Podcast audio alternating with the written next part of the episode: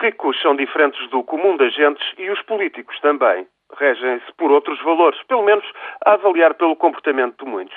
Veja-se o que se passa em França. Primeiro, foi a Ministra dos Negócios Estrangeiros, Michel Ariot-Marie, a reconhecer ter ido passar com a família o fim do ano à Tunísia a bordo do jato privado de um homem de negócios próximo do recém-deposto presidente Ben Ali a mesma ministra, que depois propôs enviar forças especiais da polícia francesa para a Tunísia para conter as manifestações que acabaram por levar à queda de Ben Ali. A seguir foi o primeiro-ministro François Fillon a admitir ter ficado num hotel a convite do presidente Hosni Mubarak e ter utilizado um avião cedido também pelo chefe de Estado para visitar os templos de Abu Simbel. Isto também durante as festas do Ano Novo no Egito. Estas revelações queiram mal logo numa altura em que a diplomacia de Paris tenta distanciar de regimes autoritários que apoiou anos a fio.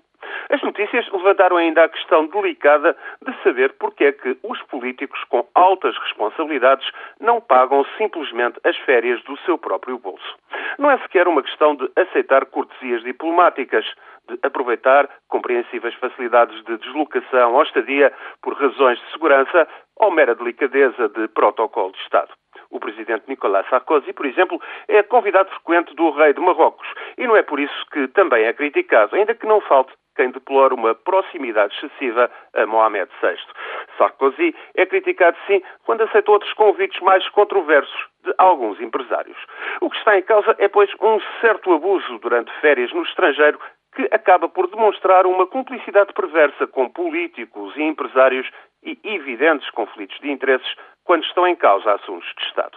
Para obviar aos escândalos, Sarkozy acaba de anunciar que serão então adotadas regras rigorosas quanto a deslocações privadas em férias por parte de membros do seu governo. Aconselha ainda ao Presidente os ministros a passarem preferencialmente as férias em França.